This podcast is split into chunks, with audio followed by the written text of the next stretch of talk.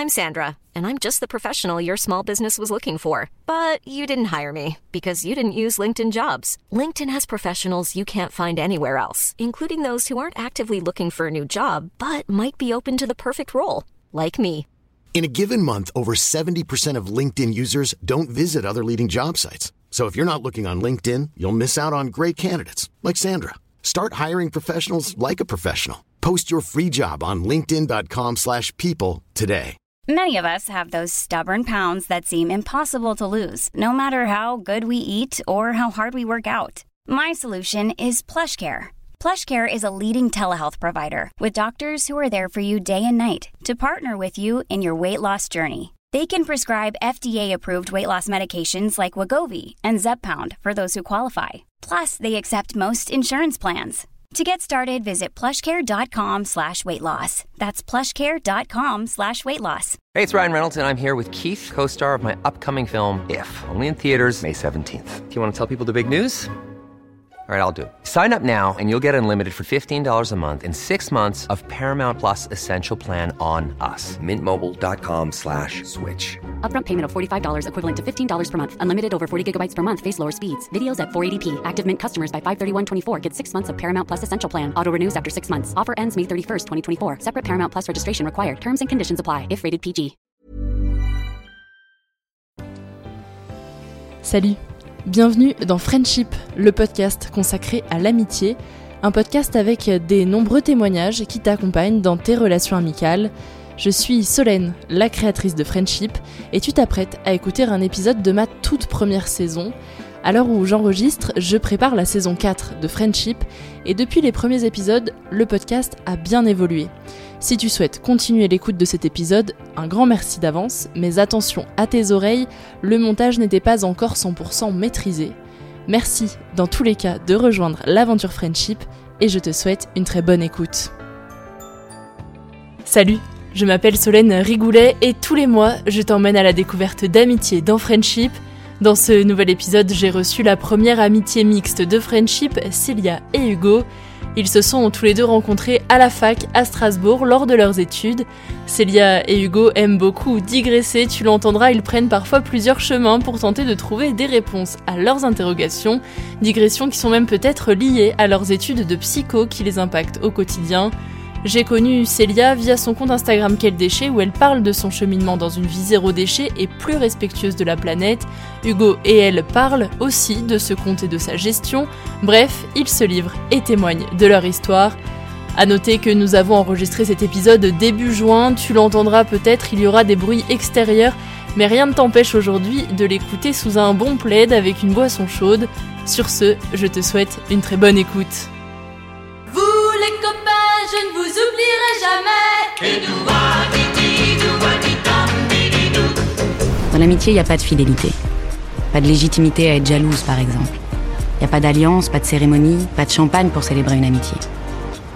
Pourtant, de toutes les relations qu'on a dans la vie, il y a des chances pour que les amitiés soient celles qui durent le plus longtemps. L'homme le plus riche est celui qui a les amis les plus puissants. You can count on me like one, two, three, I'll be there. You can count on me cause I can count on you. Et à quoi ça sert les amis Si on peut pas leur parler de ce qui compte vraiment? N'est-ce pas vous-même qui m'avez dit que rien ne remplaçait une véritable amitié? Ton ami, c'est moi. Tu sais, je suis ton ami. Pour euh, commencer le podcast, j'ai l'habitude de vous demander de vous présenter, mais souvent j'aime bien demander à l'autre de présenter l'autre. Donc si Célia peut présenter Hugo et Hugo présenter Célia, Au pétard. c'est à vous. Ouais, alors du coup, euh, Célia, 25 ans, actuellement en L3 de sociologie, euh, prépare un concours de journalisme, euh, est originaire euh, des Yvelines, voilà, est arrivée à Strasbourg il y a quelques, quelques années, Mm. 4 ans si je me trompe, Ouais. et qui a fait déjà une licence de psycho, là on s'est rencontrés. Euh, grande amatrice de musique, en tout genre, de soirée, de copinade, on va dire. Elle a une super playlist que je pourrais vous mettre dans la description euh, de Oui, l'épisode. abonnez-vous à mon Spotify. Et Hugo, qui est né en 98, qui. Ouf, oh là je pourrais être sa mère. Et euh, du coup, qui a fait une licence de psycho et qui est actuellement en M1 de neurosciences à l'Université de Strasbourg, qui apprécie la littérature, les chiens, le faux, faire des soupes. Ouais. et euh, faire des soirées, des soirées techno, qui s'est mis à mixer là depuis pas longtemps. Oui, c'est vrai. Est-ce que du coup vous pouvez nous dire comment vous vous êtes rencontrés, depuis combien de temps vous vous connaissez euh Euh, C'était il y a 4 ans, Ouais. il me semble. On était tous les deux en L2 de, de psycho. Et euh, bon, moi j'avais déjà fait la L1 à Strasbourg. Mm. Donc je connaissais déjà de loin euh, une ou deux personnes. Et en fait, on était euh, dans le même TD. Ouais. Et euh, Célia qui venait d'arriver, en fait, euh, est arrivée dans la classe de TD. À la base, c'était pas ton TD, me Non, hein. par ordre alphabétique, c'était pas le mien, mais le mien était horrible. Ouais. Je me suis enfuie très vite. Donc, du coup, t'es arrivé dans notre euh, TD et euh, je crois que t'es directement arrivé à côté d'Anaïs, donc, euh, une des filles que je connaissais de l'année précédente. Le courant a très bien passé et puis en fait, les fois d'après, on était tous les trois, puis tous les quatre ensemble. À la fin, on était un petit groupe de cinq, vraiment Ouais. tout le temps, dans le même TD, dans les mêmes cours, les mêmes options. Et euh, c'est comme ça qu'on s'est bien connus. Ouais. Mais je me souviens pas vraiment du moment où c'est devenu un peu plus. Genre, par exemple, est-ce que tu te souviens la première fois on allait boire un verre ensemble ou pas? Non, non, je bah, me je m'en souviens souviens pas non plus plus, hein. trop. Je souviens Je, pas. pense, je crois que ça a mis du temps quand même. hein. Ouais, C'était peut-être au deuxième semestre, un truc comme ça, parce qu'à un moment, Ah ouais on faisait toujours les, les choses à 5. ouais, Et euh, pour moi, c'est devenu assez, euh, assez tardif. hein. ouais. Moi, je me souviens quand même de la première fois où on s'est vraiment parlé. Parce qu'à l'époque, t'avais quand même une façon de parler. Genre, je sais pas, mais tu l'as parfois encore un peu. Mais il avait une façon de parler vraiment très noble, un peu aristocrate, tu vois. et je me souviens que j'avais appelé mes potes de Paris en disant Ouais, je me suis fait des amis et tout, mais il y en a un, il parle vraiment comme un daron. genre. T'avais vraiment une façon en mode de, Bonjour, c'est Léa. J'ai oublié cette partie de ma vie. J'ai fait un déni post-traumatique. Bah, en gros, ouais, c'était en L2, quoi. De Et du coup, ouais, vous étiez avec ce groupe de 5 Mm. et euh, c'était quand même facile de vous parler quand vous étiez que à deux ou parfois vous étiez bah qu'est-ce qu'on va pouvoir se raconter parce qu'on a l'habitude d'être à 5 et à 2 Ah non, jamais. Non, non, enfin, jamais. moi, j'ai jamais ressenti ça en tout cas, mais non, il y avait vraiment une facilité de communication entre tous les cinq. Et je pense qu'on a tous bu des verres ou des cafés juste deux à deux dans le groupe. Mm. Et avec Slay, il n'y a jamais eu aucun souci par rapport à ça. en fait, ça s'est fait un peu naturellement, le groupe de 5, mais on arrivait très bien à avoir des relations indépendantes dans le groupe, Mm. quoi. Et ça a été un coup de foudre amical ou ça a pris du temps justement euh, de Ouais, je dirais pas un coup de foudre amical quand même. Quand est-ce que ça a vraiment euh, changé? Je crois que ça a vraiment changé quand t'étais en L3 et Mhm. moi en L2. Parce que moi, du coup, j'ai redoublé après la L2 avec une autre euh, des filles. Et Hugo, il est passé en L3 avec les autres du groupe. Et à ce moment-là, on est sortis tout le temps en fait. C'est à ce moment-là que vraiment. euh, Parce que moi, du coup, j'avais plus rien à faire, t'avais retapé, allez. Mais c'est ça. Mais en fait, comme j'avais retapé, en fait, j'ai retapé que le second semestre. Et du coup, j'avais pas cours de juin à janvier. Donc moi, je suis restée en Ile-de-France à ce moment-là pour bosser. Et après, quand je suis revenue en janvier, j'avais très peu de cours. Parce que comme j'avais validé pratiquement la moitié du semestre, j'avais genre euh, quatre matières à repasser, un truc comme ça. Que en plus, j'avais loupé de rien, donc euh, bref. Et à ce moment-là, euh, on était un peu plus libre pour sortir. Et on a fait un groupe un peu à trois avec Mm. un autre pote qui s'appelle Florian. Et là, c'était euh, Mm. là, c'était la décadence. La décadence, Ah ouais, vraiment. Ouais, vraiment. On- ouais, c'est vraiment qu'on est devenu un groupe un peu plus réduit, où il y avait beaucoup plus, beaucoup plus de sorties, de rencontres, que là, on a Ouais. vraiment bien appris à se connaître, je trouve, et à parler peut-être un peu plus librement, enfin, même s'il n'y avait Ouais. pas de contraintes avant, mais je pense qu'on s'est bien livré à ce moment-là. Et, euh, et là, je pense que ouais, il y avait quelque chose d'assez euh, assez fort qui s'est produit.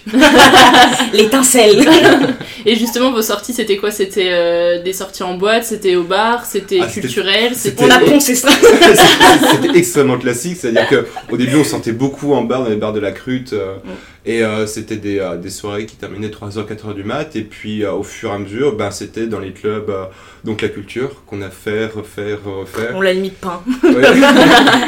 On a changé le lino à la culture. Et euh, ça a été super rapide, où euh, ouais, au début c'était une fois toutes les 2-3 semaines, et puis après c'était toutes les semaines, le vendredi, le samedi, des fois en pleine semaine, et euh, on a eu, quelques, je pense, 2-3 mois comme ça de, de, de pleine décadence. et, euh, Ah bah, à un moment c'était cool, hein. trop, hein, limite c'était Mm. trop parce que notre porte-monnaie, euh, Ouais. on avait installé tu sais, une application pour calculer un peu tes dépenses Mm. et c'était relié à ta banque et du coup ils pouvaient tout de suite faire des catégories en mode t'as dépensé tant en Ouais. alimentaire et tout.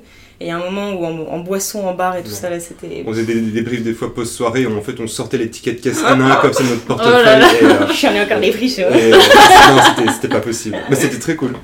Quand vous vous voyez moins du coup par euh, la force des choses, toi à Prague, toi qui bosses beaucoup, Mm. euh, vous gardiez quand même beaucoup de contacts par message ou c'était c'est vraiment une relation de bah on se voit quand on se voit et c'est trop cool, mais par contre les messages euh, pas trop. C'est un peu entre les deux. Ouais, exactement. Un peu entre les deux, ou euh, par message on s'envoyait beaucoup de mèmes, on s'envoie des En fait, ouais, c'est beaucoup ça. de mèmes, et pas forcément des comment ça va, et puis après on se voyait quand on avait le temps, Mm. ou euh, finalement c'est Ouais. assez rarement. En fait, on s'envoie plus des conneries par message. Mm.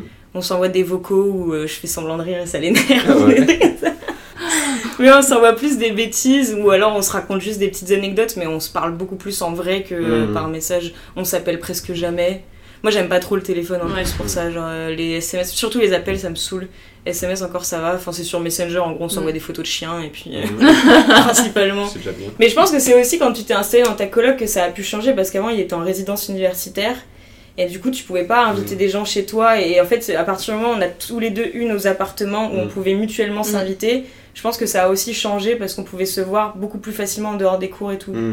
C'est vrai que ça a beaucoup changé avant. euh, c'est vrai que j'avais pas du tout l'espace pour inviter des gens. T'as j'avais dans une colocation de 100 mètres carrés dans un immeuble euh, super cool. Et euh, donc là, c'était génial pour faire des petites soirées, inviter euh, des gens, juste les inviter à dormir. Ouais. Mm. Et euh, ce qui était encore plus cool, c'est que là, en début d'année, du coup, Célia cherchait une colocation. Ouais. Et ça a été un peu, un peu conflictuel, un, peu, un peu long quand même. Ouais, c'était long. Parce que tu t'étais chez lui pendant Ouais, j'ai que- squatté chez lui euh, de plus même, hein. septembre jusqu'à j'ai emménagé ici mi-novembre. Donc euh, deux mois et Deux demi. mois et demi. Et tu dis Le que ça temps a été conflictuel parce qu'il y a eu. euh, c'était pas les mêmes manières de vivre. c'était- Ah non, Ah non, pas dans- entre nous, mais pour moi, pour dans- trouver une Dans sa coloc. charge d'appartement, Ah, justement, ouais, ok, t'as- Célia avait un plan, ça s'est pas fait, il y en avait d'autres ça. après.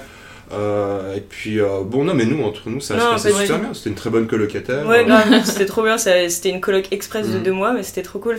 Et en fait, c'est surtout le truc qui est cool, c'est qu'avec Instagram, bah, parfois je fais des stories, mais que je garde Mm. pour moi. Ou alors Oui, parce qu'on l'a pas dit, mais Célia a un compte Instagram, euh, Mm. Quel déchet qui- il s'appelle, et donc Ouais. elle euh, publie beaucoup sur euh, ce qui est zéro déchet environnement, et puis maintenant sur d'autres aspects aussi qui est plus psycho, tout ça. Ouais. mais- Mais du coup, euh, je faisais plus des stories euh, pour mon compte euh, perso où je mets beaucoup plus de, de bêtises dessus.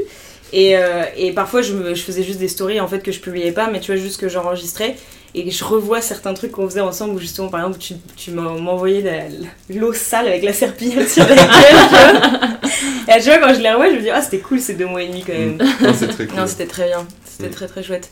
Le terme meilleur ami pour vous, qu'est-ce qu'il représente? Est-ce que vous l'utilisez ou pas euh?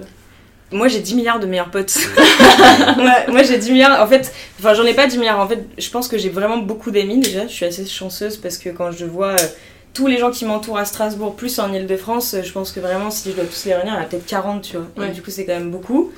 Et, mais par contre, je considère que euh, à Strasbourg et à Paris, j'ai vraiment des gens qui sont plus que des amis pour moi et qui sont vraiment. Mais il y en a pas. J'ai pas un meilleur ami ou Mhm. une meilleure amie, j'en ai plusieurs. Hugo en fait partie.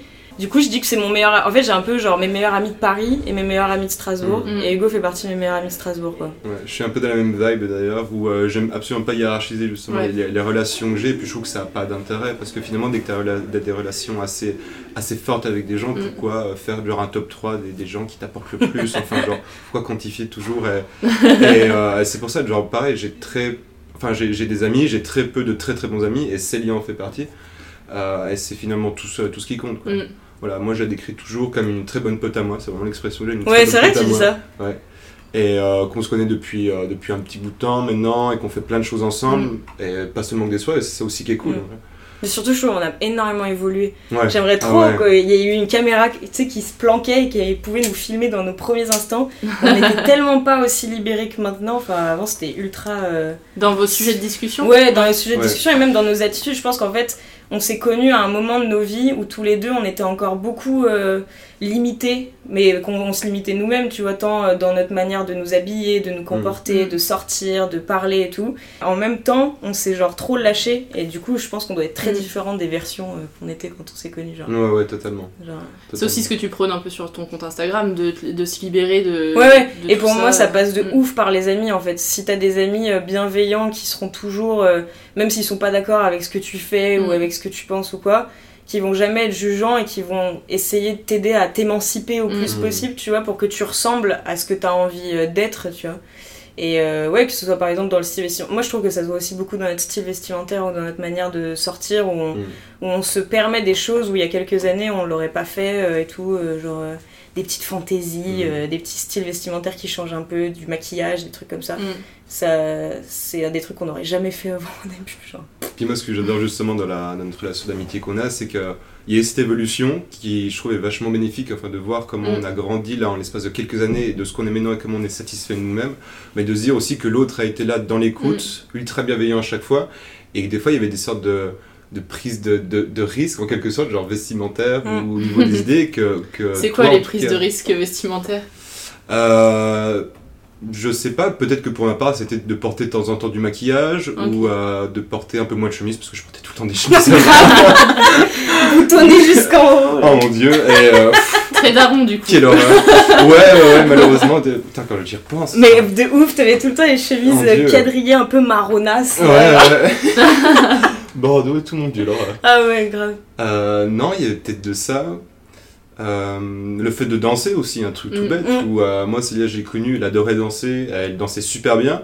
Moi, c'était mes premiers pas en club et donc j'étais un peu hésitant, forcément. Mm. Et juste de là, de se dire, bah vas-y, tu peux te lâcher, il y a quelqu'un qui, euh, qui est là et qui te complimente, Mm. et sans, qui te fait pas forcément de faux compliments. Enfin, et ça, c'est super fort. Ouais. C'est super fort parce qu'il y a vraiment ce- cette idée un peu d'accompagnement qui est très bénéfique, je trouve, dans le développement de chacun. Mais est-ce que c'est aussi euh, le fait de se décomplexer entre amis qui t'aide à se décomplexer sur les réseaux ou c'est l'inverse, c'est justement de montrer des trucs sur les réseaux qui font que ça aide aussi Non, je pense que les réseaux, ils sont nourris par ma vraie vie et pas. euh, Parce qu'en plus, surtout sur les réseaux, au final, tu montres. Enfin, même si t'essayes de prôner un truc un peu naturel et tout, tu, tu fais quand même beaucoup le filtre sur plein de choses, quoi. Du coup, non, moi je pense que sur les réseaux, c'est vraiment une part infime de ma vie et que j'ai envie de montrer. Et dans la vraie. Enfin, parce qu'il y a aussi des trucs où je me dis, je ne peux pas, si je dois servir d'exemple sur certains trucs, je ne peux pas tout montrer, c'est pas possible. Mais euh, non, je pense que c'est vraiment, moi, ce qui, me- pour moi, ma plus grande force, mais depuis euh, plusieurs années, Mm. c'est vraiment l'amitié. Enfin, c'est, je me rends compte que plus que justement la famille, par Mm. exemple, il y a Mm. vraiment un truc où euh, on est vraiment une bande. Et je sais très bien qu'on peut euh, tous compter sur les uns et les autres de manière différente parce que chacun apporte un soutien qui est euh, complémentaire un peu, tu vois. Mm. Et, euh, et euh, du coup, non, je pense que moi, c'est surtout être avec, avec des gens où tu sens qu'ils sont toujours derrière toi et qui vont jamais te juger. euh, euh, comment dire euh, alors, en fait, parfois ils sont pas d'accord, tu vois. Et justement, c'est cool aussi qu'on Mm. puisse en parler, mais tu sens qu'il n'y a pas de malveillance derrière ça. Ouais. En fait, Mm. c'est jamais euh, gratuit, c'est jamais méchant, c'est c'est toujours euh, en fait c'est toujours constructif et parfois ça te balance des vérités euh, qui peuvent faire un peu mal à Mm. certains moments mais tu sais que euh, la personne elle t'aime assez pour te balancer des trucs comme ça justement Mm. Et justement, c'est quoi vos points de désaccord? Ben, j'y j'y ai repensé des fois et je me dis qu'on n'en a pas eu tant Non. que ça. non Euh, je trouve que dans les idées, on est généralement assez progressiste, assez dans l'ouverture par rapport aux autres. Euh, on se ressemble beaucoup, mais limite, Mm. parfois, je trouve qu'on se ressemble un peu trop. Enfin, il y avait des gens qui en parlaient, euh, je voyais des photos de nous parfois. Là, ça se voit pas trop parce qu'on a, pas, on a changé de coupe de cheveux. mais on avait la même coupe. Mais on a, en fait, pendant un moment, on avait la même coupe de cheveux, on s'habillait un peu toujours pareil aussi, genre avec les gros sweats euh, verts, avec les jeans. Mm. On avait une espèce de coupe au bol tous les Ouais. deux pendant un moment. Les Dog Martins et tout, et genre vraiment, on aurait dit des. Enfin, et euh, Yasmine, elle nous appelle tout le temps comme ça, justement, on a dit tout le temps qu'on dirait des frères et sœurs, quoi. Mm. On dirait vraiment euh, des, des jumeaux, et puis en plus, surtout que notre différence d'âge se voit pas du tout de l'extérieur. Et donc on pourrait croire vraiment euh, des, des jumeaux de temps en temps. Et moi j'aimais bien jouer un peu avec ça parfois aussi. De se dire genre en mode euh, les gens ils savent pas trop et tout. C'est marrant. et qui sont-ils? Non, point, point de désaccord, non. Enfin, il me semble qu'on n'a pas eu, jamais pas, eu de grosse engueulade.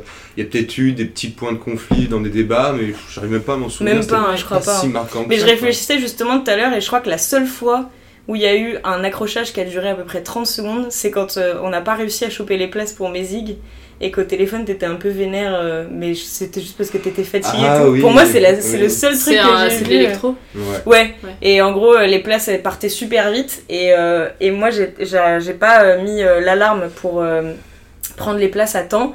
Et euh, en plus, il croyait du coup qu'il y avait eu des places. En fait, vous avez pas eu les places non, Non, plus. pas du tout. Et euh, au téléphone, il avait été un peu en mode Oh non, mais euh, merde, t'as pas mis le réveil et tout, je sais pas quoi. Et genre après, on a raccroché. Et 10 secondes plus tard, il m'a envoyé un message en mode Oh pardon, je crois que j'ai parlé un peu méchamment et tout.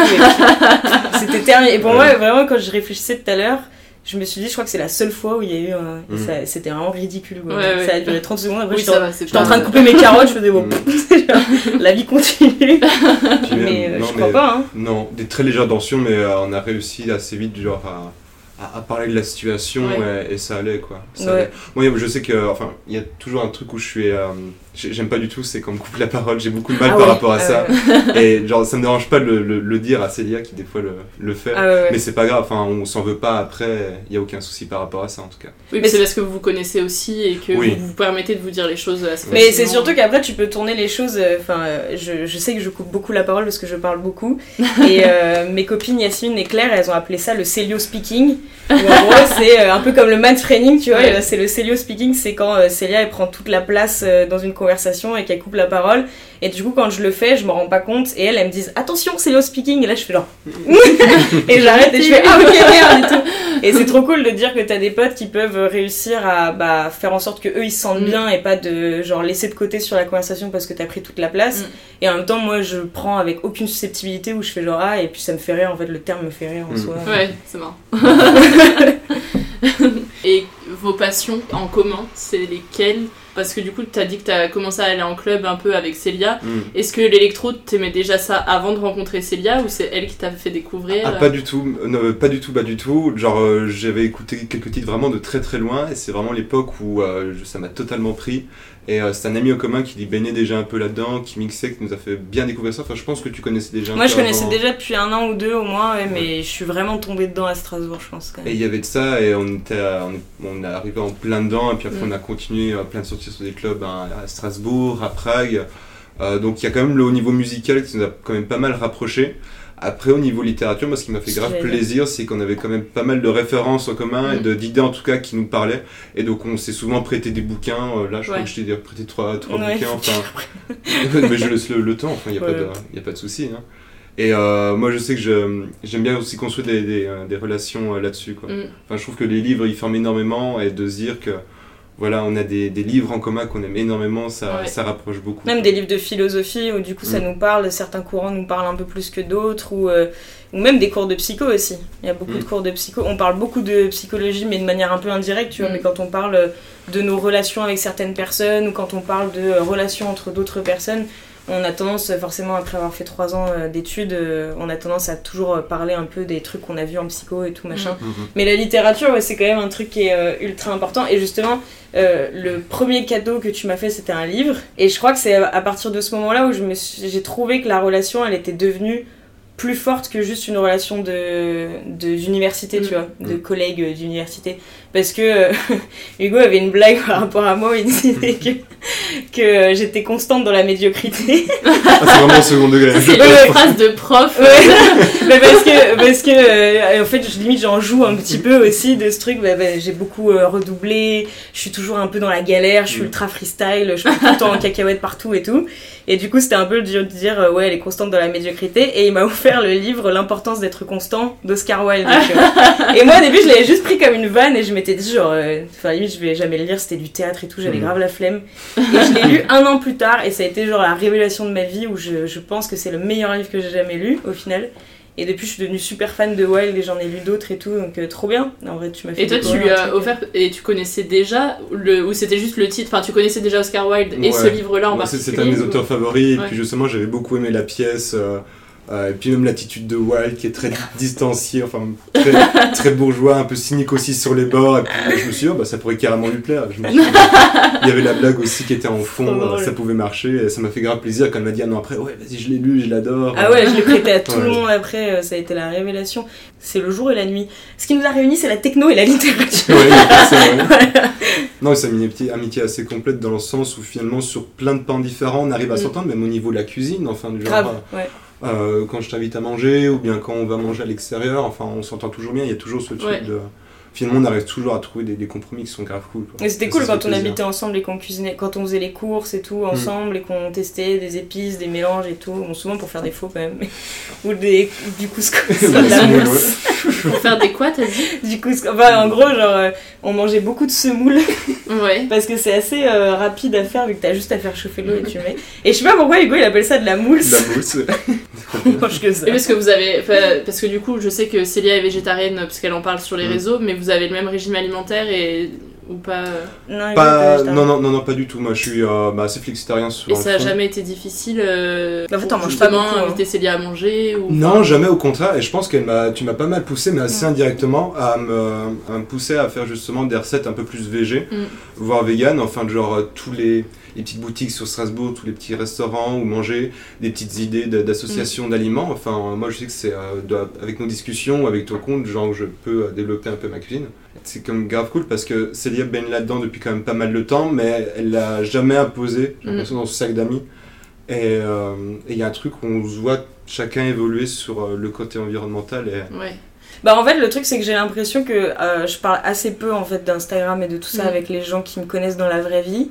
Je sais qu'il y en a beaucoup aussi qui m'ont bloqué de leur story euh, sur euh, Insta. Toi Mm. Ouais, tu- moi, moi compris. Euh, parce que euh, parce que justement comme je parle quand même enfin comme je montre quand même beaucoup de Mm. ma vie, ils préfèrent euh, pas être au courant et qu'on se raconte les choses en vrai Ah plutôt oui. que de les apprendre. C'est et cool, c'est euh. vachement bien comme idée. Ouais, ouais, mais moi limite ça m'arrange. hein. Moi limite parfois je bloque moi-même des gens. Ouais. et généralement ceux que je bloque c'est les gens que je connais très bien parce que, euh, enfin même, euh, je crois que ma petite sœur continue de regarder les stories alors que pourtant bah elle aussi elle préfère qu'on se voit en vrai. Mais par- pratiquement tous mes potes de Paris Mm. ils regardent jamais parce qu'ils disent bah sinon on apprend des trucs Mm. avant qu'on te Bah voit oui. et du coup on préfère pas. Et et il y, a- il y a aussi pas mal de mes potes qui suivent pas forcément ce que je fais. Et j'avoue que ça me dérange pas parce que comme ça on en parle en vrai, c'est mieux et tout. Ou on n'en parle pas d'ailleurs, Mm. c'est ceux qui ont pas envie d'en parler. Et euh, du coup, est-ce qu'il y a un moment, parce que t'avais dit que quand il t'avait offert le livre euh, d'Oscar Wilde, c'était vraiment un moment où pour toi tu t'es dit ah ouais, euh, l'amitié va, va durer et c'est pas juste une amitié de fac. Mm. Est-ce que toi t'as aussi eu un moment comme ça avec Célia? Moi, je me souviens d'un moment, euh, je sais pas si tu t'en souviens toi, mais qui m'avait beaucoup marqué. On revenait euh, euh, d'une petite soirée en bar avec des potes et j'ai accompagné chez elle. Et sur le chemin, on parlait un peu, euh, de- bon, c'est pas super fun comme sujet, mais existentielle. Mhm.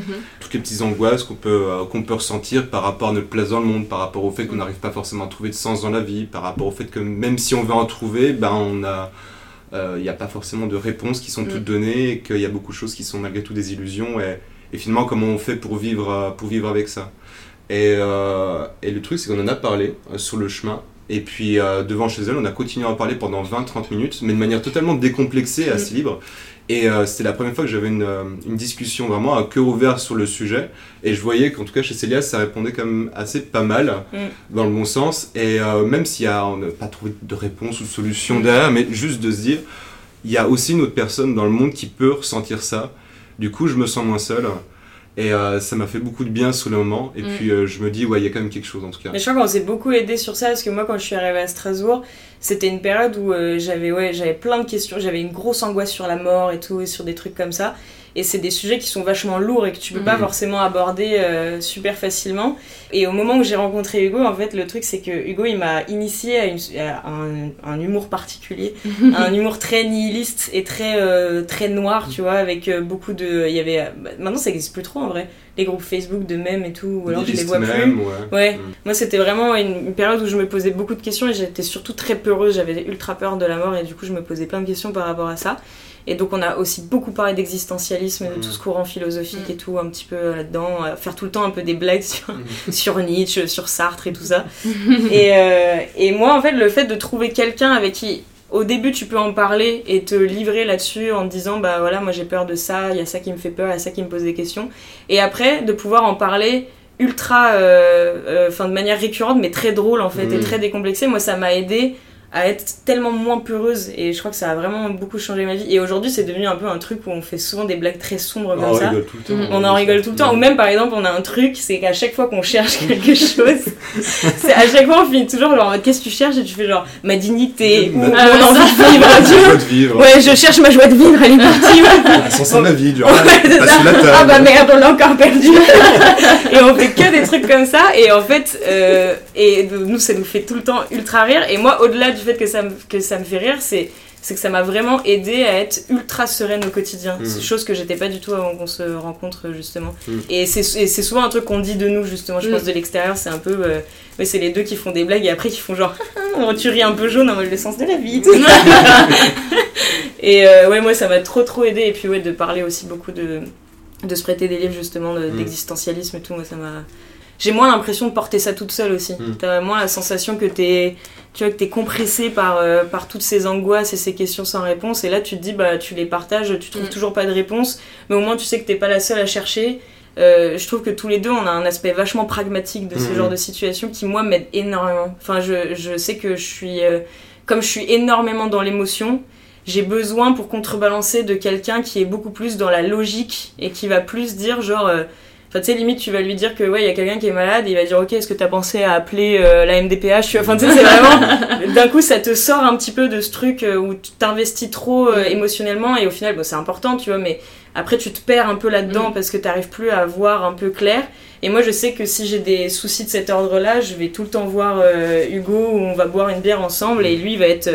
Pas du tout dans l'esprit un peu euh, dramatique, Mm. pathétique, euh, à faire oh là là c'est horrible et tout ma pauvre et, Et j'ai tout. beaucoup de euh, Un peu plus dans le concret, du coup. euh. Ouais, et puis j'ai- j'adore. j'ai beaucoup de mal à rassurer les gens et plutôt que de le faire mal, je préfère euh, en tout cas euh, proposer des alternatives Mm. un peu plus. Moi, je trouve que c'est beaucoup mieux parce que si déjà toi t'es déjà dans l'hyper émotivité Mm. et que t'as la personne en face qui se met à être dans le même état, bah là tu tombes dans une spirale où tout le Alors monde là. chiale et là c'est- c'est terminé. Sans les mouchoirs, et on, on pleure, on dilue la bière, rien ne va.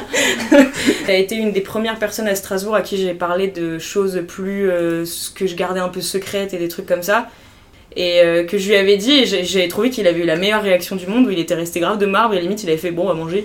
genre et j'avais trouvé ça trop bien parce que je me suis dit, ça, le fait que les personnes fassent pas, euh, comment dire, une affaire d'état de, Ouais. de, tes, de tes préoccupations personnelles, ça, fait, ça te décentre un petit peu Mm. aussi et ça te fait prendre de la distance et tu dis, oh ouais, bon écoute, on va manger, tu vois, genre, Mm. au final ça va. Là, tu parlais un peu de, de difficultés qu'il y avait pu avoir avec euh, l'extérieur. C'est vraiment la manière d'agir de vous deux, de, de rester dans le concret, ou du coup, toi t'es comme ça, mais Mm. Célia, tu vas justement. Moi je, euh, moi, je suis un peu plus mesurée. Je pense que je suis quand même un peu plus dans l'émotion. Si Hugo, il me parle de trucs qui se passent dans sa vie et de Mm. ses problèmes ou des trucs comme ça, je pense que je suis aussi un peu pragmatique où je vais lui Tu dire. totalement. Ouais, je, je le Il y, a, suis. il y a certains moments où ouais, tu l'es totalement. Ouais, non, en vrai, je le suis même avec toi. Ouais, dire, hier euh, soir par ouais. exemple, euh, ouais, je me souviens, tu peux, tu peux l'être aussi totalement.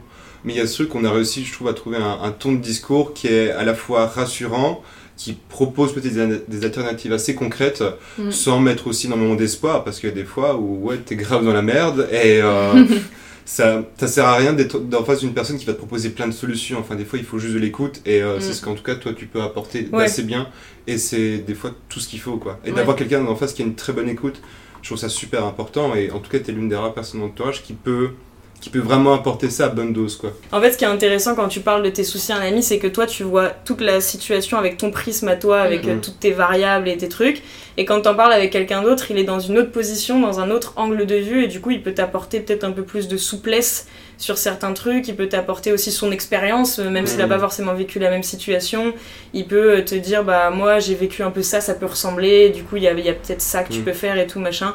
Et je pense que c'est plus, enfin moi personnellement, je cherche plus ce genre de réponse quand je parle de ce qui va pas dans ma vie que euh, juste euh, un câlin ou des Mm. même ouais Mm. par exemple ça on s'est jamais fait un câlin quand euh, Je suis, Si je suis quelques fois, je crois.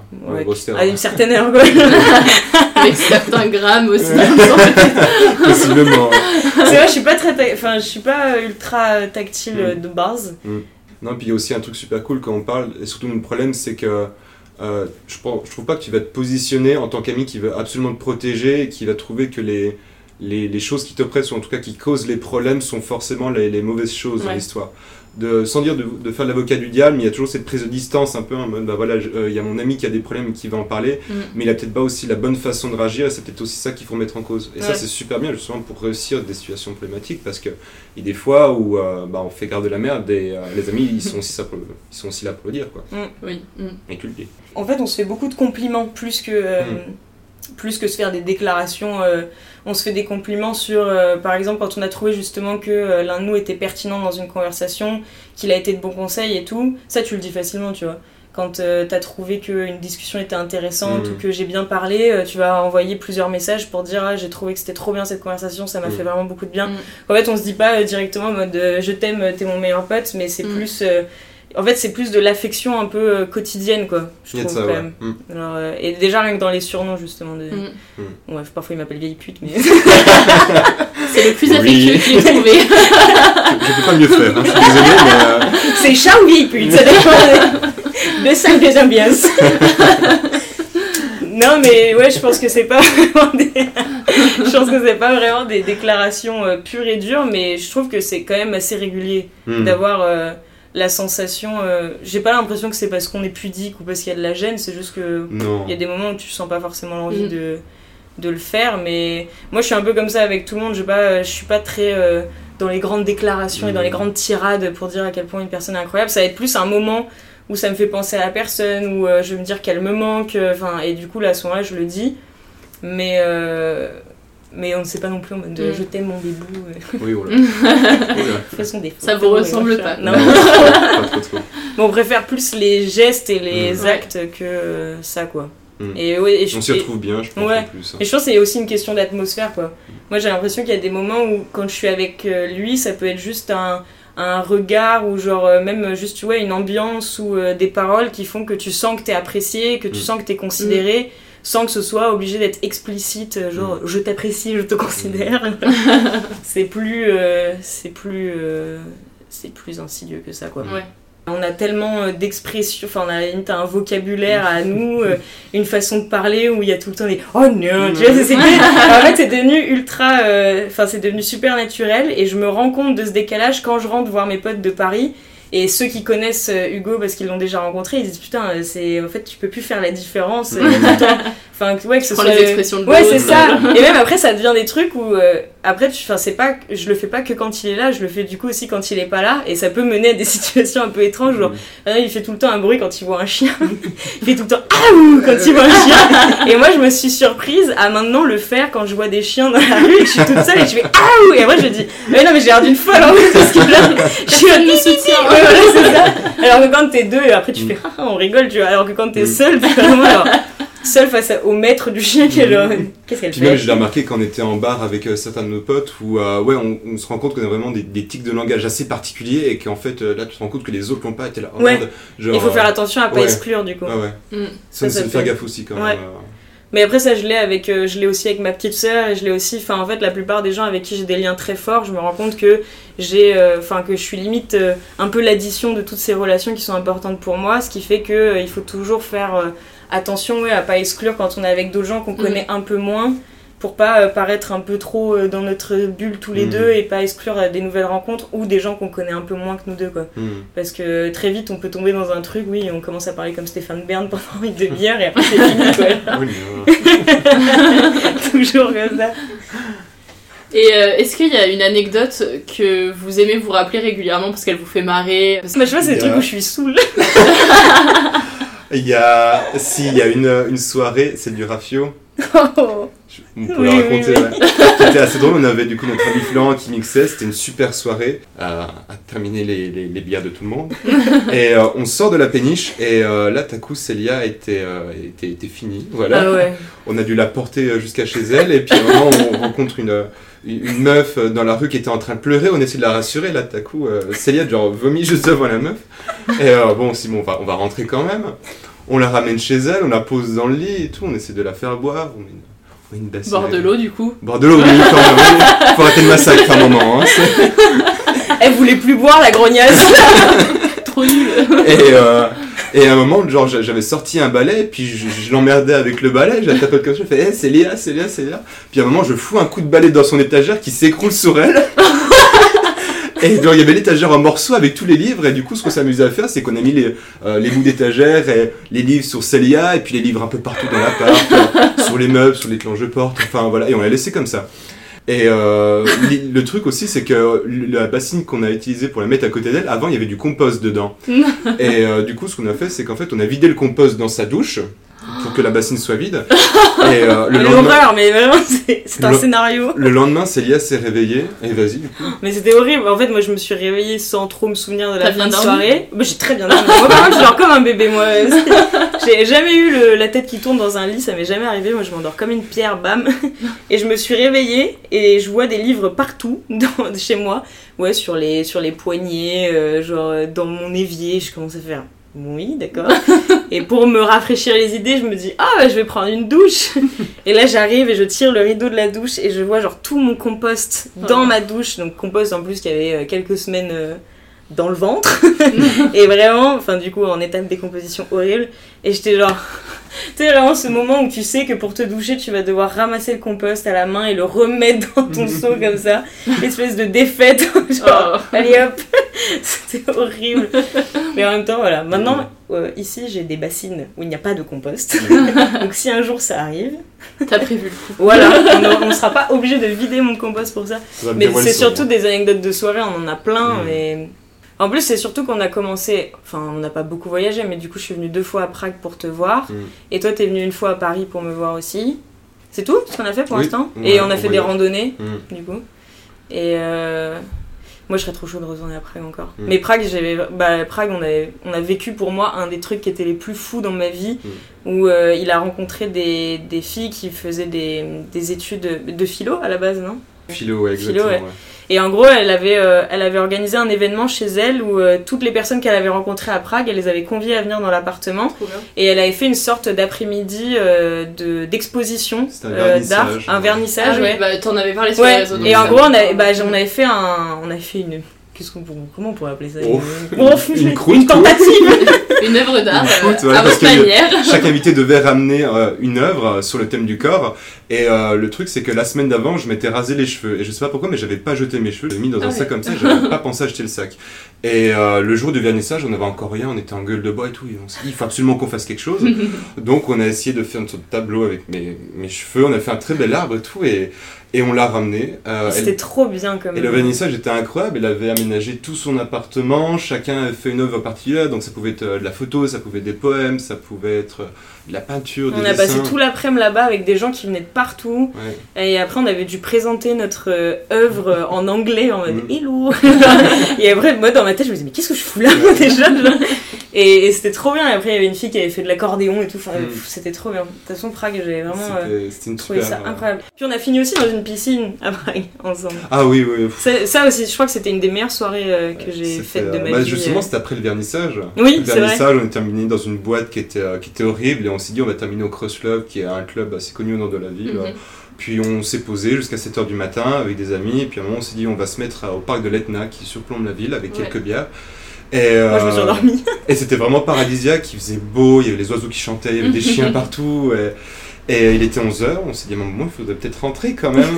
et s'il y a bien eu un moment très difficile dans notre relation d'amitié, c'était ça. C'était vraiment de rentrer jusqu'à chez nous. C'était euh, une vraie mais c'est torture. surtout qu'on est allé au resto Ouais. et euh, on n'en pouvait plus. Genre, euh, genre euh, on était en train de piquer du nez face à notre assiette, on était en, genre trop mal et tout comme ça. Et après, euh, bah, c'était juste, non, juste avant le resto, en fait, on a vu une sorte de piscine qui était à moitié remplie et qui était un peu euh, ouverte. Et, euh, et, en fait, on a décidé d'aller dedans. Et j'ai Mm. plein de vidéos, de photos. On est là en train de se. Tu sais, vraiment marcher comme ça, comme deux âmes en peine. Et à un moment, il y a un chien qui nous a rejoint dans la piscine et on était genre. Ah Trop bien! Des petits moments comme ça qui étaient, qui étaient Ouais. bien cool et on s'en souviendra, je pense, assez Ah ouais, non, c'était trop bien.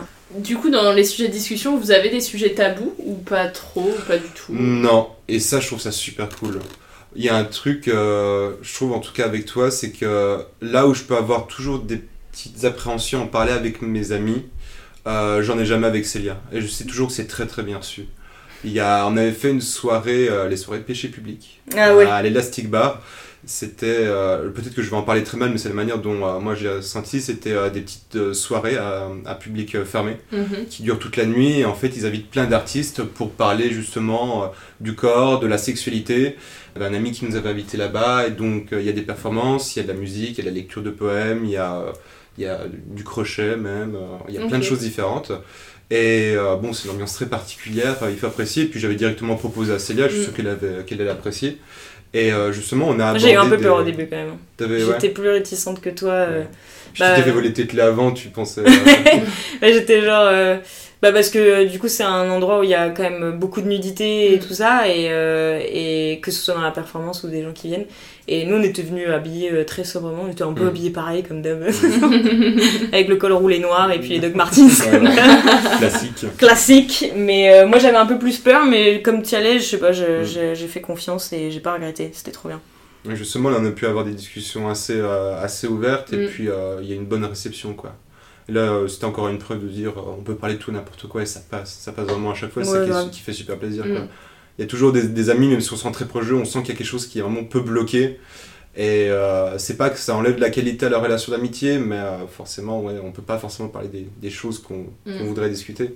Enfin, pour moi, c'est un peu indispensable que je puisse parler de tous les sujets euh, et qu'il n'y ait pas vraiment de tabou sur quoi que ce soit, enfin, que ce soit la, la sexualité ou, euh, Mm. ou justement ouais, les questions un peu plus euh, psychologiques Mm. ou de mal-être et des trucs comme ça qui sont pour moi les deux trucs qui peuvent être à peu près tabous, tu vois. Bah, pff, moi, j'ai aucun tabou là-dessus avec euh, personne. On en parle.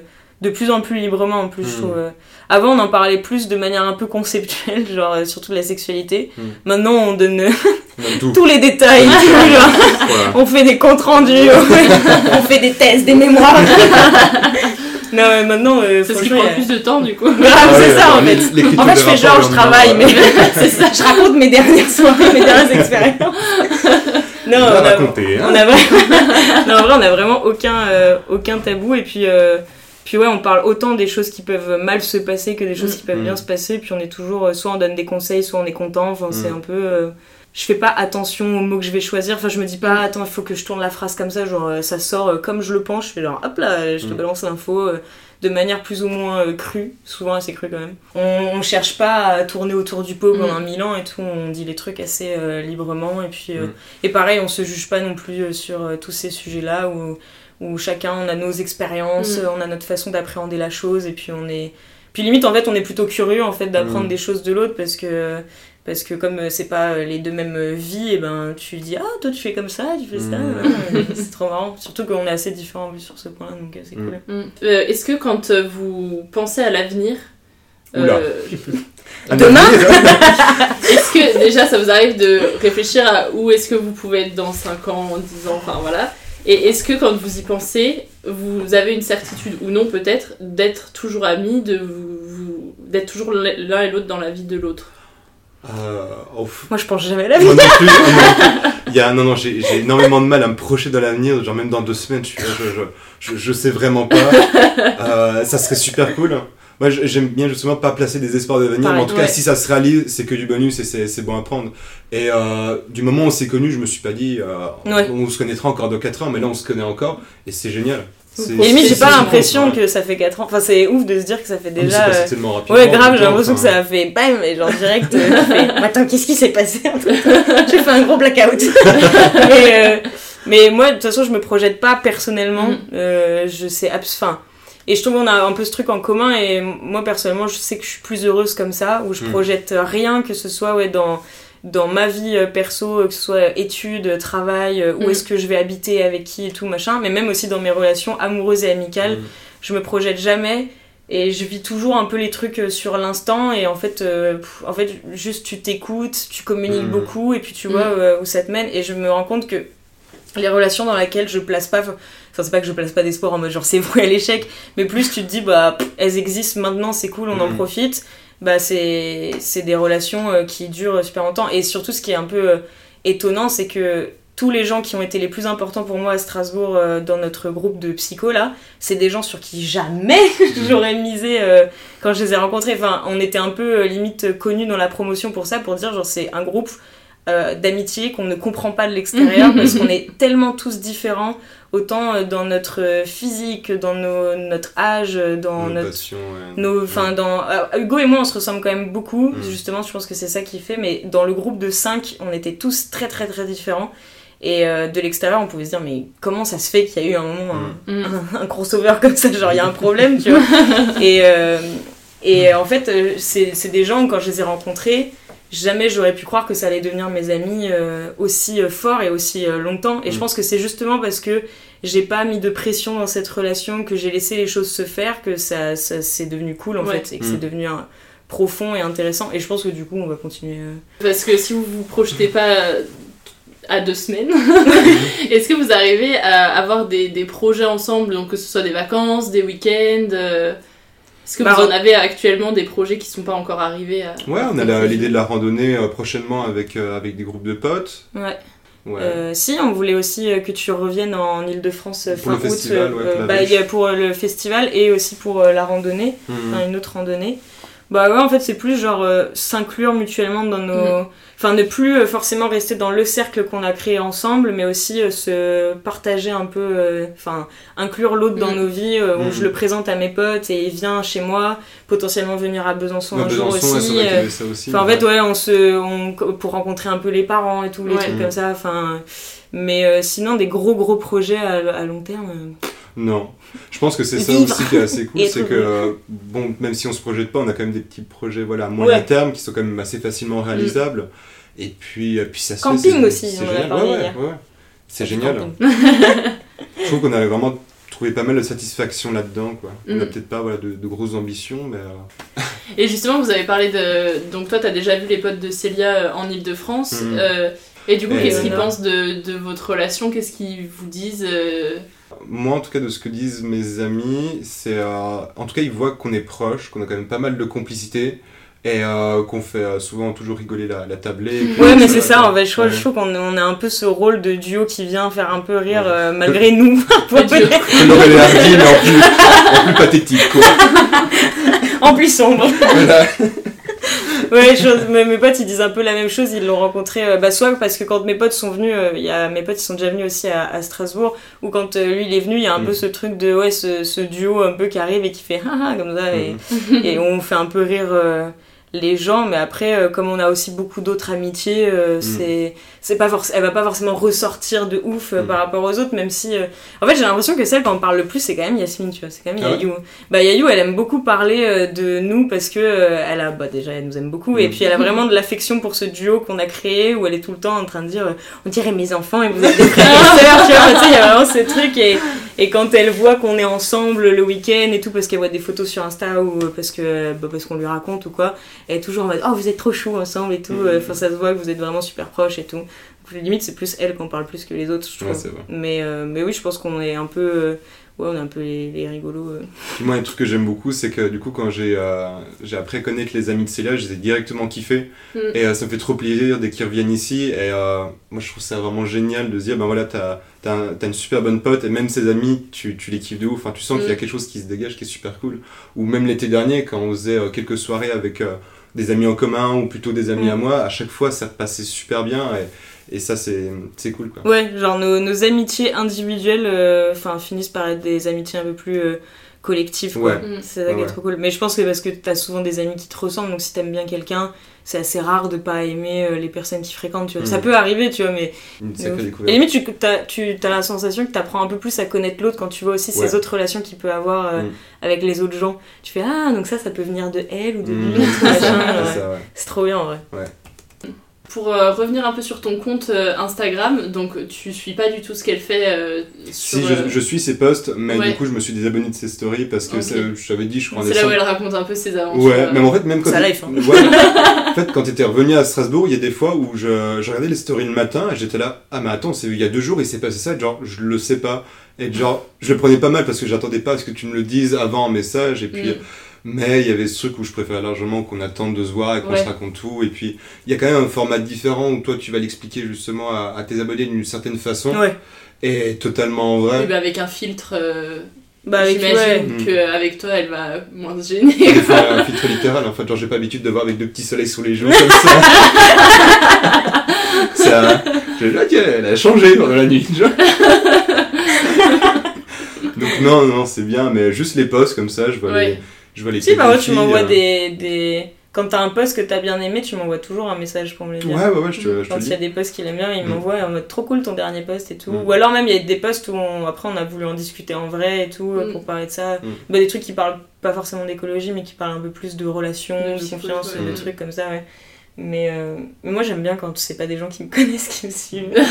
ça me stresse quand c'est des gens qui me connaissent parce que je me dis euh, bah, qu'ils ont beaucoup plus de vérité que les autres et de Mm. clés et du coup je suis là Mm. j'aime bien dissocier euh, les deux euh, même quand il y avait des gens de ma promo euh, qui avaient commencé à, à trouver mon compte Instagram et tout c'était une angoisse ils avaient tous vu s'abonner au fur et à mesure j'étais non arrêtez même mon coloc moi j'aime pas du tout que mon coloc il regarde ce que Mm. je fais et tout j'aime bien euh, que ce soit vraiment deux univers un Mm. peu différents et c'est aussi pour ça que euh, j'aime pas trop montrer euh, mes relations sur euh, Ouais. sur Instagram quoi. On voit bah, des stories où il y a des gens qui apparaissent mais Et on le truc c'est, on connaît rarement leur prénom. Ouais, c'est ça. Et puis euh, je les montre vite fait. Par exemple, euh, l'été dernier, euh, enfin, je pars toujours en vacances avec une grande bande de potes de Paris. Mm.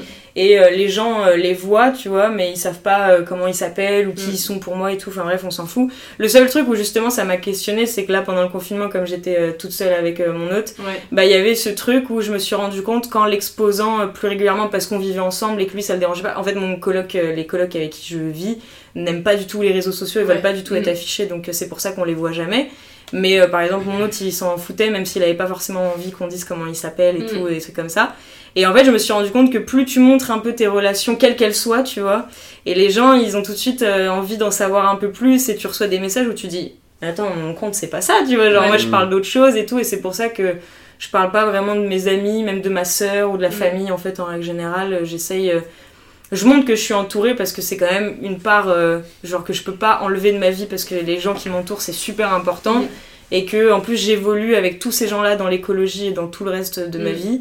Mais euh, je vais pas faire une présentation de mes potes en mode alors ça c'est Hugo, Oui. euh, ça c'est machin. Mais c'est vrai que tu parles énormément de tes amis et donc c'est vrai que moi je te suis depuis euh, que euh, alors et, euh, je sais plus son prénom mais Ellie Killeuse Ah oui. elle t'avait partagé Ouais. euh, quand elle a commencé son année Ouais. sans achat de vêtements Ouais. donc moi du coup je t'ai suivi à ce moment-là Bah, c'était ouais, c'était au tout, tout c'était la première ouais année, je c'était au début et euh, c'est vrai que t'en parles énormément et tout et donc quand moi j'ai eu l'idée du podcast je me suis dit bah c'est vrai que je réagis de temps en temps à tes stories et tout donc je me suis dit bah je vais quand même je vais lui demander pourquoi pas si elle est tentée euh, d'en parler Ouais, mais euh. c'est moi c'est je pense que c'est vraiment presque le truc le plus important dans ma vie, l'amitié et les amis en règle générale, genre je sais pas ce que je ferais euh, Ouais. sans eux et puis ouais, j'ai vraiment de la chance d'en avoir euh, beaucoup et euh, que chaque relation individuelle ou collective est tellement riche et genre euh, enfin Mm. c'est c'est c'est Mm. super important pour moi. Alors, tu as commencé avec un défi par an, maintenant tu fais un défi euh, Par mensuel mois, ouais. par mois. Ouais. Euh, donc tu les annonces en, en début du mois à tes, à tes abonnés. Est-ce que toi, Hugo, euh, ça t'arrive d'en suivre certains ou il y en a certains où vraiment genre non mais l'angoisse jamais je pourrais faire ça. Alors. euh, Euh, sincèrement, j'en ai suivi aucun pour l'instant. ok. Euh, mais je le fais des fois à rebours. En tout cas, ça me questionne à chaque fois. Euh, mais là, par exemple, je crois que tu parlais dernièrement de, du fait de, de commander par exemple des paniers anti-gaspi et de Ouais. cuisiner par rapport aux emballages. Mm. Mm. Et euh, moi, c'est vrai que cette semaine, par exemple, j'en ai beaucoup acheté parce que j'avais vraiment la flemme de cuisiner et de voir en fait la quantité de carton qu'il y a de plastique à chaque Mm. fois, c'est, euh, c'est, euh, ça me faisait du mal. C'est la première fois que j'étais là en mode, mais comment ça se fait? Genre, j'ai acheté un sandwich et une salade et genre, j'ai, j'ai 6000 emballages et je dois acheter ça. Ouais. Et du coup, il y a toujours un peu cet effet à rebours où bah, ça vient plus tard. Et je pense que c'est aussi une question où toi, du coup, tu sens de faire ces, ces défis à un moment donné, tu te sens prête, que tu y suives ou pas, enfin voilà. Mais euh, moi, souvent, je suis pas forcément dans ce truc-là, mais il y a, y a ce truc où ça va me questionner, et euh, quelques temps après, ben, ça va changer progressivement. Ouais. Voilà, le fait, par exemple, euh, bah, que tu, euh, tu, tu, tu privilégies quand même pas mal tout ce qui est achat en vrac. C'est vrai que j'ai suivi un moment, plus trop maintenant, je compte le refaire prochainement. Enfin, il y a un truc comme ça qui se fait où, Ouais. voilà, même si elle est très proche et qu'elle fait des choses qui pourraient peut-être me pousser, qui feraient peut-être vraiment changer mes habitudes, moi je le Mm. sens pas. Et En fait, genre- on en parle pas beaucoup hein, surtout. non, et puis je, je pense que ça serait un peu, un peu dommage que je me force à le faire simplement parce qu'on soit, qu'on soit potes. Et j'aurais pas envie de le faire parce que je fais plaisir. Je pense pas que c'est ton Oui. but aussi. Non, pas du tout, mais c'est pour ça que j'en parle presque jamais. Euh, c'est juste une question de laisser de l'espace à l'autre et de la Mm. liberté. J'aimerais pas qu'il débarque chez moi avec un gros McDo. euh, Enfin, de toute façon, tu le feras jamais, mais genre. de... Pas, hein. Attention, ça peut partir très vite. mais, euh, mais non, oui, de se laisser de la liberté euh, chacun de notre côté. Mais, euh, mais euh, puis de toute façon, en vrai, je- les défis, j'en parle presque jamais, même à, À tes potes, ouais, t'en Ouais, en fait, j'en parle presque pas. En le fait, seul où on a parlé, c'était euh, le monstre l'alcool. d'alcool. Bah, parce que là, forcément, ça a impacté notre vie euh, Ah bah ouais, quotidienne, quoi. Ouais, que t'as fait en janvier, hein, c'est ça J'ai fait en, Novembre. en octobre. Ah oui, non. Ah oui, octobre. Et j'en ai refait un, euh, mais qui a duré trois semaines, pas exactement un mois, entre euh, fin janvier et début février, un truc comme ça. Parce que j'avais fait euh, bah, ton anniversaire, j'avais pas bu d'alcool justement. si ça, pendant le mois vegan, du coup, on en parlait un peu aussi, pendant le mois Ouais, vegan. parce que c'est ce qui impacte le plus Ouais, c'est ça. la Bah, en manière fait, d'être avec ouais. les autres, c'est l'alcool et l'alimentation. donc Ouais, c'est ça. ouais. exactement. En fait, le truc, c'est que la plupart, après, les défis sont plus dans ma vie perso. Ouais. Par exemple, si je fais, euh, là, le mois dernier, j'ai fait un mois où j'ai écrit euh, une lettre Mm. euh, par jour euh, à une personne, quoi.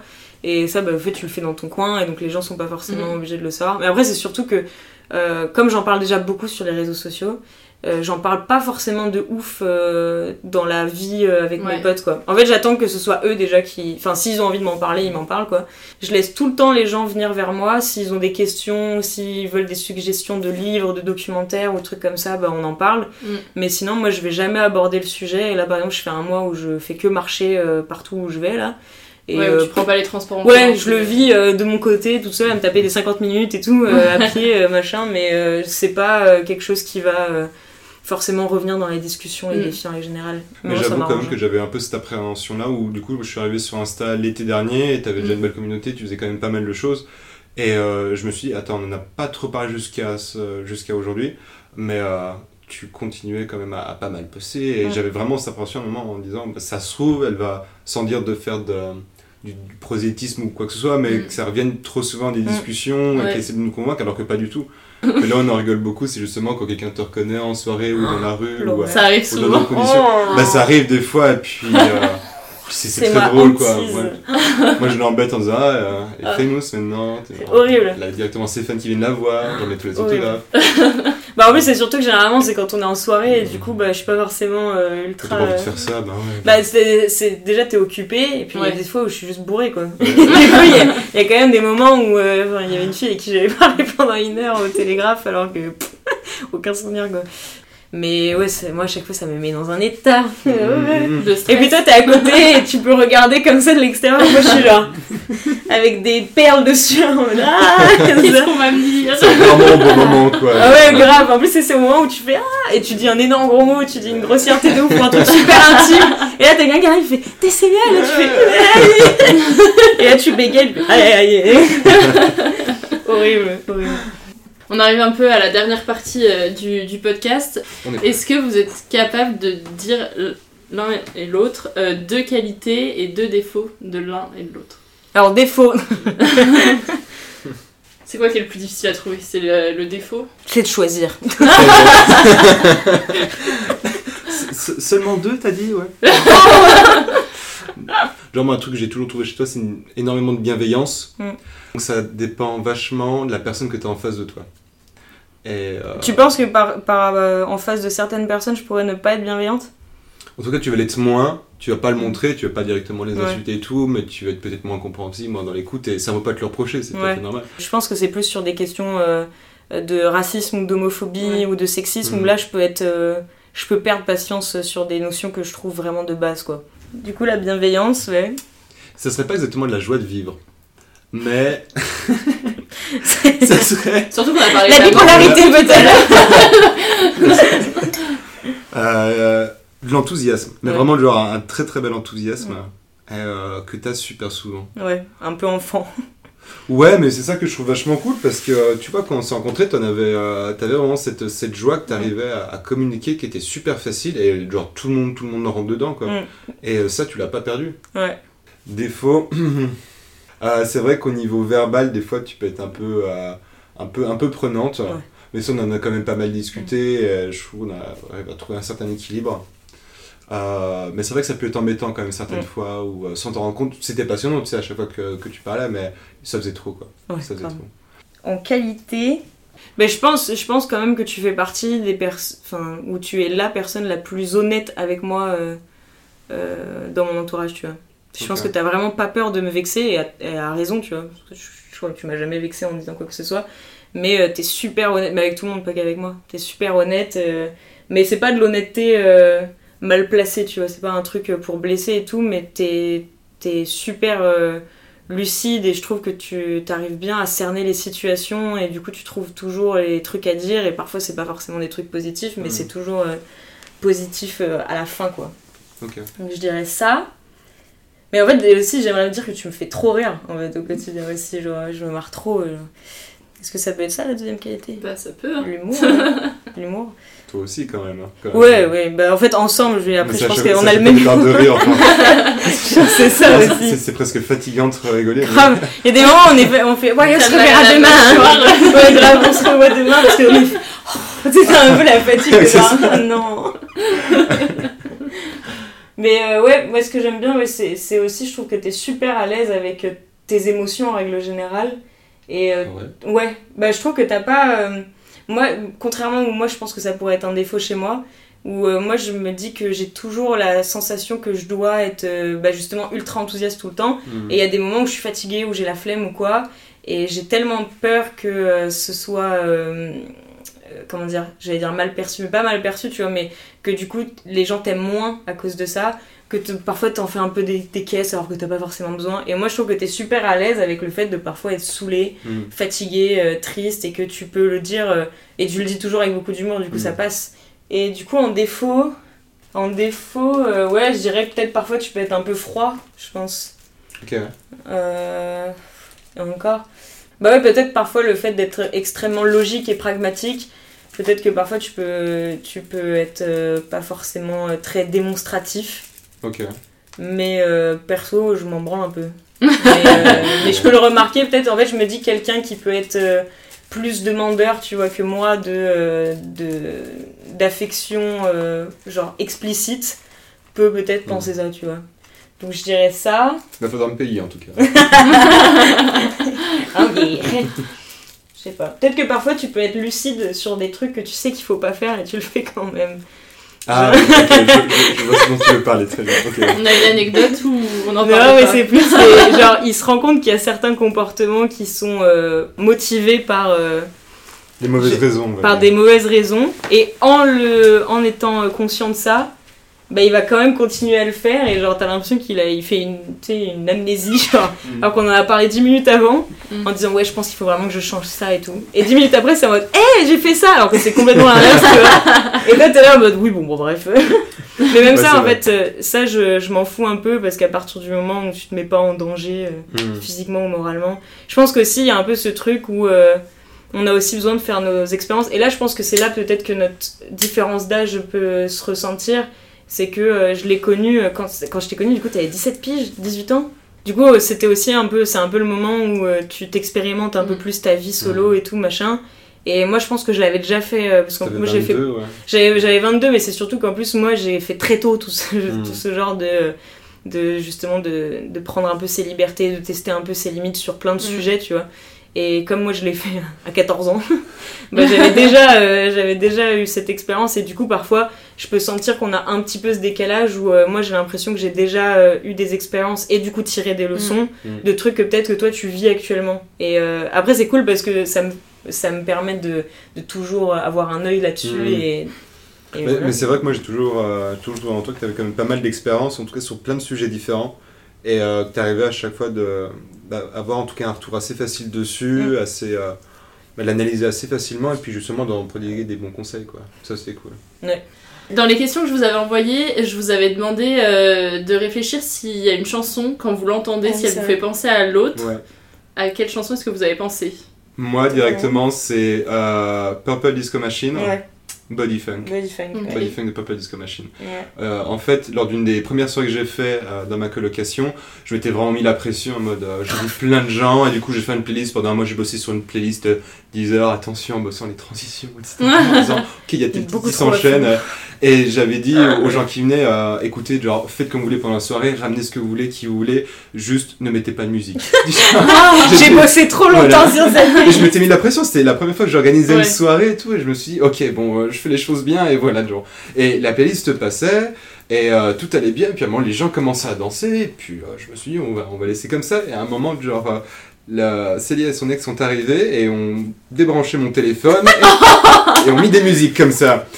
Puis, je les ai regardés, je me suis dit, bon, bah tant pis, quoi. hein. Et, euh, et en vrai, c'était super cool, parce En que bon, on ils, ont mis des super euh, titres, ouais. notamment le Purple Disco Machine Body Funk, qui a vraiment euh, mis le feu à la soirée, et depuis, c'est, euh, on, le met, on le met tout le temps, quasiment, à un moment ou à un autre, et tous nos, nos potes le, le connaissent, connaissent ses paroles, et, Ouais. et c'est super. Mais c'est une musique qui fait d'air de ouf parce que les paroles sont ultra bateau Mm. et du coup tu peux. Enfin, le- en fait, le rythme est super dansant, Mm. mais les paroles sont super faciles à retenir et à chanter. Et Mm. donc il y a vraiment une espèce d'osmose à chaque fois sur cette musique où tout le monde fait one, two, comme ça. Genre, c'est- C'est trop bien. Moi je pense que ce serait plutôt super nature. Parce Ah que. ouais, euh, ah ouais, carrément. Moi, j'aime ouais. fait tout de suite penser à toi parce que bah, c'est. euh, C'est une chanson de qui? Alors, Supernatural, c'était C'est- fait par Céron. Céron, c'était Ouais. un, un français dans les années 70 qui était Ah, c'est un dans- français? Ouais, qui a fait de la disco. Et il est devenu super connu grâce à ce titre-là. Et en fait, dans le film euh, Climax de Gaspard Noé, il y a un remix qui est fait tout au début, lors d'une des premières scènes qui est fantastique, où il y a plein de voitures qui dansent pendant 8 minutes. En fait, je crois que j'associe de ouf ce film à Hugo. Mm. Et Ouais. du coup, cette chanson, euh, a fortiori aussi, quoi. Mm. Parce que euh, toi, tu l'avais déjà vu une fois ou deux fois J'ai vu ciné trois fois. Ouais, tu l'as vu trois fois, mais quand t'es allé avec moi, c'était la deuxième ou troisième fois Troisième fois, ouais. Euh, Il m'en avait parlé de ouf de ce film en me disant qu'il était trop trop bien, mais je pense que j'associe ce réalisateur à toi en règle générale, Mm. parce que tous les films de Gaspard Noé que j'ai vus, je les ai vus avec toi. Moi, j'en ai vu Mm. deux, hein, Love et, et Climax. Faudrait qu'on regarde Enter the Void aussi. Ouais, grave. Du coup, on était allé le voir au cinéma et après, euh, on a beaucoup écouté la bande-son, enfin, on l'écoutait beaucoup, beaucoup. Mm. Euh, à Prague, euh, on est allé chercher l'affiche du film ensemble. Enfin, il y a Mm. vraiment un truc où euh, c'est un film qui est beaucoup plus important pour toi que pour moi, même si je l'ai kiffé de ouf, mais pour On moi il est. discuté, il était- Ouais, non, il était trop bien, il était trop bien, mais moi je pense que c'est un peu l'équivalent de Mommy de Xavier Dolan pour moi, tu vois, genre c'est un peu euh, nos deux références mutuelles, et du coup cette musique, elle, euh, ouais, pour moi, dès que je l'entends, ça me fait penser à Hugo, et c'est pour ça que quand j'ai fait le, le petit montage de son anniversaire, euh, je l'avais fait sur cette musique, euh, genre c'est tout de suite ce qui m'est venu en tête. Est-ce que euh, vous avez une amitié fictive ou réelle qui vous Ah oui, ressemble, vous inspire? Oh non, t'as pensé à quoi toi? Moi je sais pas, parce que je suis pas très. J'ai pensé tout à l'heure et je me suis dit, Oh, j'ai peur. en regardant le début de la, la relation, où moi du coup euh, j'étais tout le temps avec des chemises, j'avais des fois genre un peu des remarques euh, de vue, en tout cas vachement dans le passé, Mm. je pense pas mal à, à la relation dans là-haut entre Karl Ah ouais? et Russell, Ah, où du genre il y avait moi en tant que vieux papy, du genre des fois peut-être un peu, un peu ronchon, et toi euh, très jovial, très enthousiaste et tout, et du genre tout, tout le temps en extase. Grave Bon, après, Et- t'es plus du tout comme. euh, Non, plus du tout, mais on a, on, a, on a quand même pas mal évolué de ce côté-là. Limite maintenant, ouais, ce serait plutôt Russell et le chien, quoi. Ouais, bah il y a Et- toujours des chiens le, le, le, le de, de là-haut, genre c'est. Ouais. En même temps, Ouais, dans c'est le film, le vieux évolue aussi vachement au Ouais, à la fin, il est côté trop de, l'enfant, quoi. Ouais, Mm. c'est pour ça, je pense qu'il y a eu un peu ce côté-là, en tout cas, dans Mm. notre. euh, Mais ce qui était drôle d'ailleurs, parce qu'en fait, c'était moi la plus âgée, mais Ouais. en- quand on nous voyait, euh, surtout au début, je faisais vraiment beaucoup plus gamine que toi, quoi. Mm. T'étais si sérieux quand on C'est un peu l'effet Benjamin. Button, quoi. Grave. Ouais. En fait, t'étais vraiment super. C'est le jour et la nuit, euh, Ouais. comment t'es maintenant et comment t'étais avant. Mm. C'était super euh, sérieux, tu sortais pas de ouf et tout. euh. Mm. Mais c'était le début, là, on commençait à sentir qu'il y avait un truc à en tirer, tout ça. et- En fait, c'est un peu le mélange, c'est le cocktail de nous deux qui a fait. Tous les deux, on est devenus genre La la décadence. pire version de nous-mêmes. Mais oui, j'avoue, c'est pas mal. Mais comment t'as pensé à ça, Je sais pas, j'y pensé tout à l'heure en mangeant mon petit poisson et tout. J'étais là, il y a peut-être un, un peu quelque chose. Puis moi, c'est un film que j'aime beaucoup. Grave, euh, elle est trop trop bien. ouais. Et je pense qu'il y a un peu de ça. Ou peut-être, euh, comme. Non, je pense que tu l'as pas vu.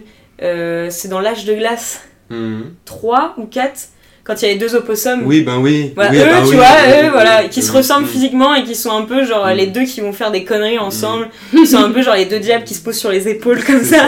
et qui disent non, on va pas réviser, va boire. je sais comment ils s'appellent, Eddie et euh, je sais plus quoi. Ouais. Bref, à eux, je pense que ça peut être. En fait, souvent les, les duos comiques de dessins animés, je pense que ça pourrait être un peu ça. Comme les élans dans euh, Frères des ours, tu vois. Mhm. Ou. euh, Il y a un peu de ça, ouais, sur des Ouais, duos vois, un peu comiques ouais. comme ça. duo un peu comique et un peu euh, ceux qui viennent euh, foutre un peu la merde, mais. Un peu borderline. Ouais, mais toujours en étant euh, gentil, tu vois. Mm. Qu'est-ce qu'on peut vous souhaiter euh, individuellement, mais aussi à vous deux euh, pour la suite? De la Si moulaga. vous pensez à la moulaga. la, grosse, la grosse moula. Qu'est-ce qu'on peut nous souhaiter? Que les clubs réouvrent rapidement. Ouais, ça serait bien, hein, parce que, parce que là, ça devient difficile. Chez les mecs qui tremblent. oh là là, non, non, ça, ça devient difficile. Non, bah que. Euh, peut-être, je sais pas, peut-être un peu plus, euh, peut-être d'espoir dans l'avenir. Apparemment, c'est c'est bien de croire en ça. Apparemment. C'est Ouais. les- c'est les on dit ça. Ouais.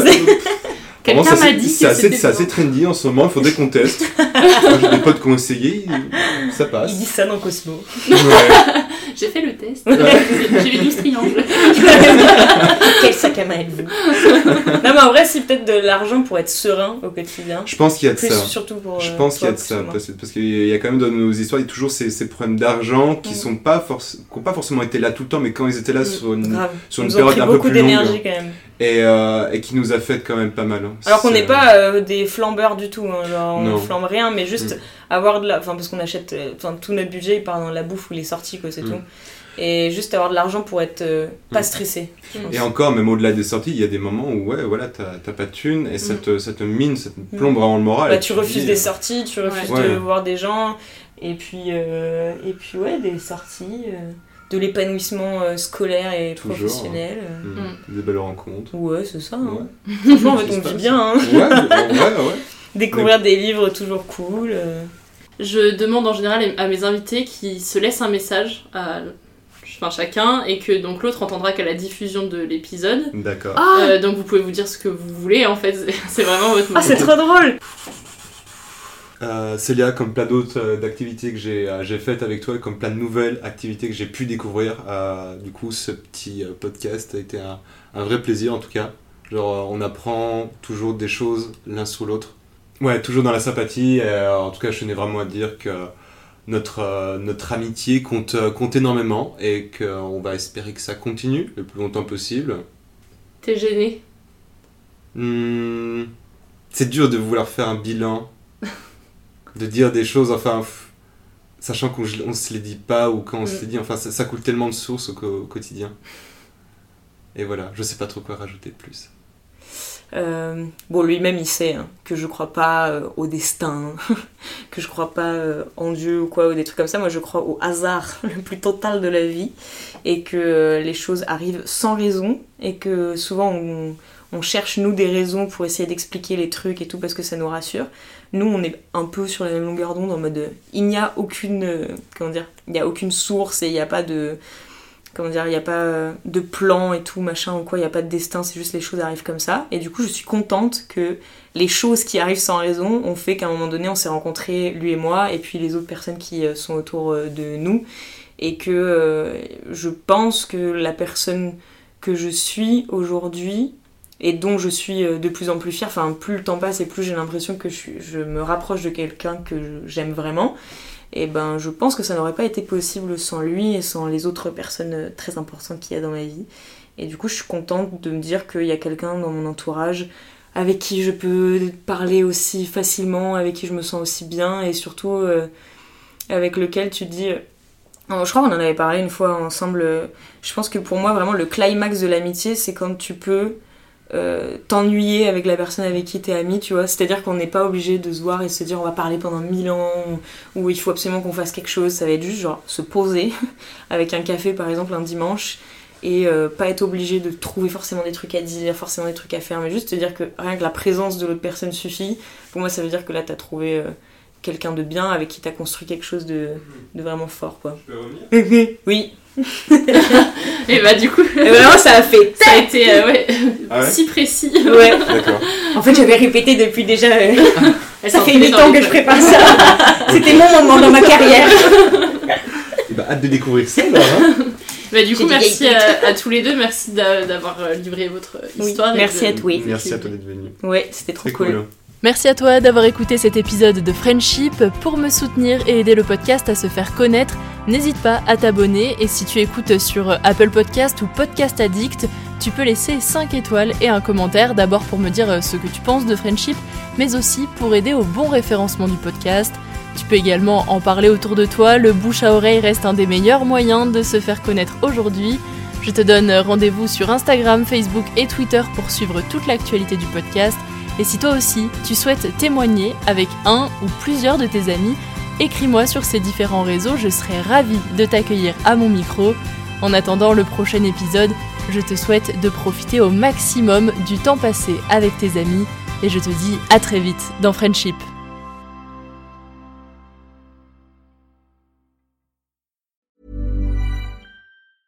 Even when we're on a budget, we still deserve nice things.